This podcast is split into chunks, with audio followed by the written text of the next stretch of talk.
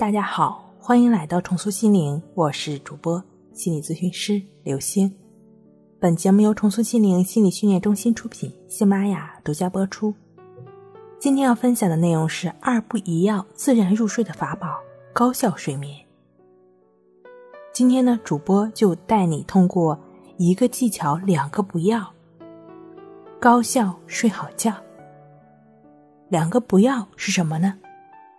第一就是不要熬夜，因为工作或者娱乐熬夜到凌晨，凌晨之后才睡觉，这实际上错过了睡眠的黄金时段。中医根据人的阴阳变化与天地自然阴阳变化天人合一的理论，强调要睡子午觉。现代医学也证明子时，也就是二十一点到一点。是人的一般核心睡眠时间，对健康特别重要。深度睡眠呢，主要就是出现在夜间的这个时候了。我们想要在子时睡好觉，必须在子时以前上床，避免晚睡很重要。第二个不要呢，就是不要睡懒觉。有些人好睡懒觉，其实睡眠不能储存，睡多了也没有用。相反。早晨懒床往往会造成头晕、疲惫不堪、睡眠不足的感觉。其实，在五点到七点是人体肠胃活动最旺的时候，人体需要把代谢的废物排出去。如果这个时候不起床，大肠得不到充分的活动，就无法很好的完成排浊功能。历史上有很多伟人都是在四五点钟起床的习惯，比如说华盛顿、拿破仑、康熙皇帝等等。当然，我们并不推荐特别早的起床，只要你觉得睡得还可以，六点到九点之间起床都是合适的。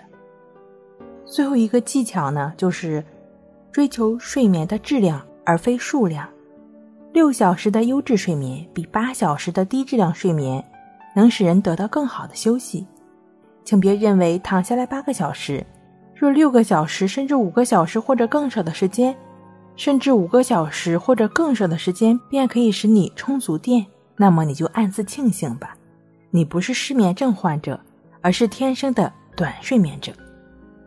睡眠的好坏应该以是否消除了疲劳、精力是否充沛来判断。一般来说，只要你第二天感觉精力充沛，就说明睡眠质量好，是健康的睡眠。如果你花很多时间辗转在床上，等待睡眠迟迟不来，心里的懊悔烦躁就不用说了，睡眠质量也会因为情绪干扰而降低。如果你是有长期的睡眠障碍，比如说入睡困难、早醒或者多梦易醒的情况，可以通过静坐观息法来清理内心垃圾，通过静卧观息法自然入睡。这两个方法的具体练习方式呢，可以参见一下《淡定是修炼出来的》。